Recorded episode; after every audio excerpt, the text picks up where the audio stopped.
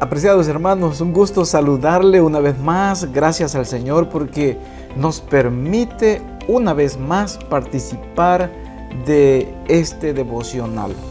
Vamos a inclinar nuestros rostros si gustan acompañarme para orar. Querido Padre, gracias Señor porque nos concedes una nueva oportunidad, un privilegio. Gracias Señor por la vida.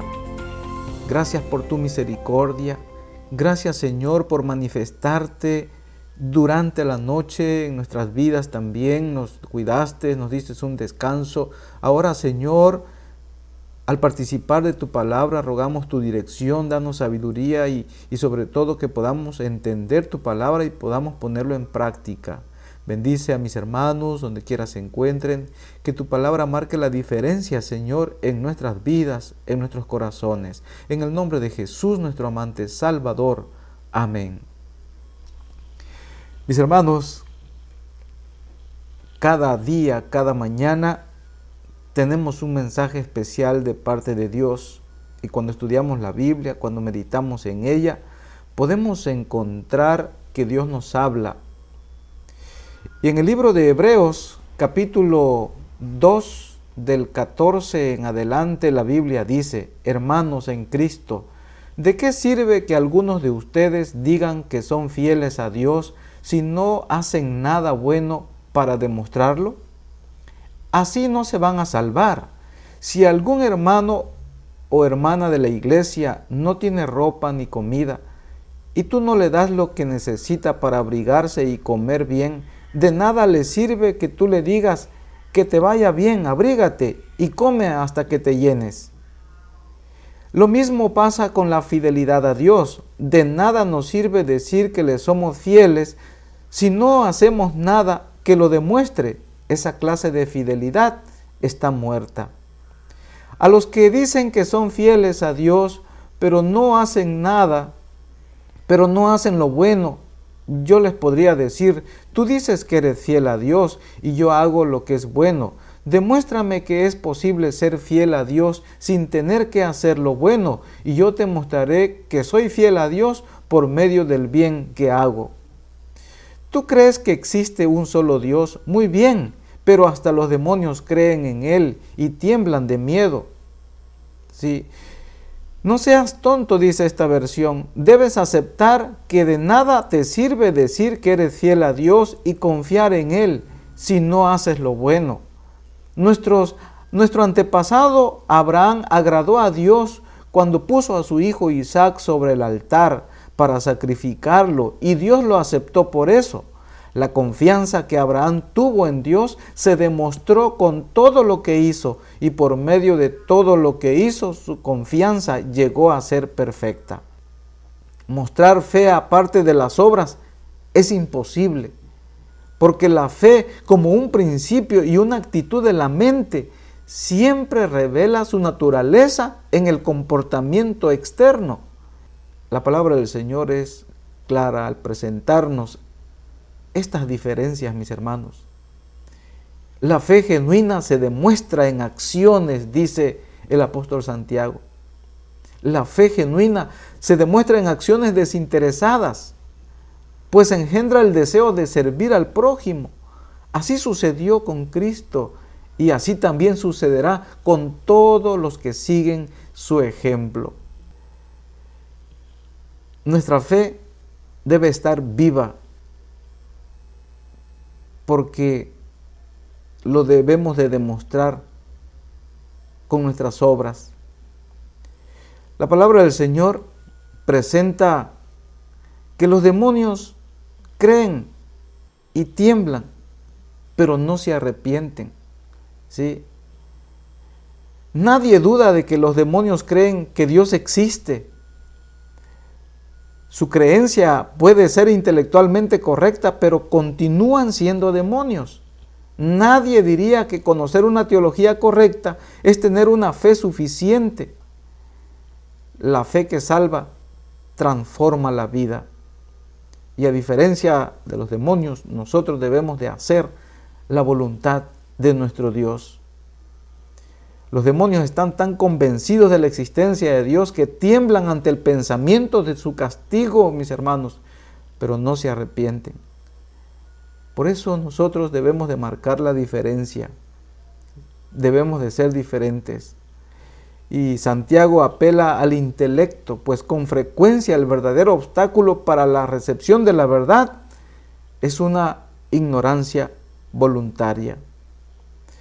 Por eso en esta mañana, mis apreciados hermanos, mi deseo de oración es que podamos nosotros participar de la fe y las obras, ya que una simple profesión de fe es inútil demostrar que somos cristianos.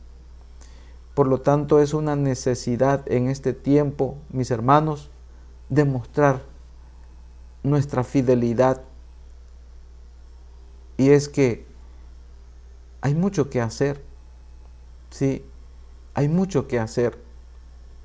La palabra del Señor habla de dos hombres, de dos personas más bien, Abraham y Raab. Y es que tanto los cristianos de origen judío como los de origen gentil eran espiritualmente descendientes de Abraham. Así lo declara Romanos 4, 10 al 12 y Gálatas 3, 7 al 9 y 29. Santiago ha recurrido a la lógica, ahora a las escrituras. Los miembros sinceros de la iglesia no podían desear nada mejor que una fe semejante a la de Abraham.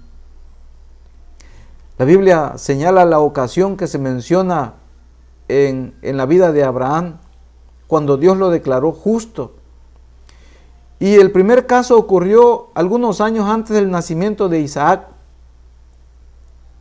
La Biblia señala que probó la fe de Abraham, pidiéndole que sacrificara a Isaac. Mientras Abraham se ocupaba en las obras, las obras preparatorias para esa ofrenda, demostraba plenamente que su fe era genuina. Esa es una parte muy importante, la confianza de Abraham. Mis hermanos, la fe de Abraham era viva y sus obras demostraron la confianza plena en el Señor. La fe que impulsó a Abraham a ofrecer a Isaac, mis hermanos, actuó juntamente con las obras. Por lo tanto, es importante entender esto. Sí, la Biblia señala también, mis hermanos, de que creyó Abraham y le fue contada por justicia y se le llamó amigo, amigo de Dios. Abraham fue considerado justo porque confió en la palabra de Dios y gozosamente aceptó la promesa de un redentor. La evidencia culminante de que confiaba en Dios se reveló en su disposición de sacrificar a Isaac ante la orden de Dios, un acto que aparentemente habría anulado la promesa de Dios. Esta terrible prueba justificó la declaración de Dios en cuanto a la dignidad del patriarca. Ser amigo de Dios significa fomentar nuestra fe y ponerla en práctica con las buenas obras también porque las dos cosas van juntas. Mis hermanos, la palabra del Señor nos presenta el hecho de, de Rahab. La Biblia dice que Abraham era notable por su piedad, Rahab por su inmoralidad. Abraham era creyente desde muchos años antes de que ofreciera a Isaac. La fe de Rahab era incipiente pero ambos demostraron su fe mediante una completa despreocupación por su seguridad personal y aceptando sin reparos el programa divino. Santiago demuestra que el más venerable de los fieles y la más despreciada de los gentiles encuentran igualmente su justificación mediante una fe que actúa, mis hermanos. Aquí vemos estas dos experiencias, la de Abraham y la de Raab. Por lo tanto, mis, mis queridos hermanos, la Biblia presenta que el apóstol concluye su tema con un hecho irrefutable que expone a la consideración de sus opositores. No hay vida en el cuerpo cuando falta el aliento. Sí. no hay vida en el cuerpo cuando falta el aliento. ¿Qué significa esto? O una supuesta fe, porque sin obras no existe la fe genuina. Mis hermanos, en la fe de Abraham, en la de Raab o en, cualquiera de los otros héroes de la fe mencionado en la lista de honor de Hebreos 11, no hubo nada muerto. Obedecían por fe. Los miembros de iglesias que son cristianos solo de nombre, que no dan un testimonio personal que refleje el ministerio de Cristo en favor de ellos, son, por así decirlo, simples cadáveres. Por lo tanto, mis hermanos, esto nos debe de preocupar. Sí, que Dios nos ayude para que podamos mantenernos vivos y nuestra vida pueda ser una vida que honre y glorifique el nombre de Dios y que podamos representar a Cristo correctamente en esta tierra. Solamente Él nos puede ayudar para ser fieles. Querido Padre, gracias Señor por tu palabra, por tus consejos, por tu misericordia. Danos un feliz día, Señor, y permítenos que podamos vivir bajo la dirección de tu Santo Espíritu. Manténnos, Señor, con una fe viva, que podamos hacer tu voluntad en el nombre precioso de Jesús, nuestro Salvador. Amén.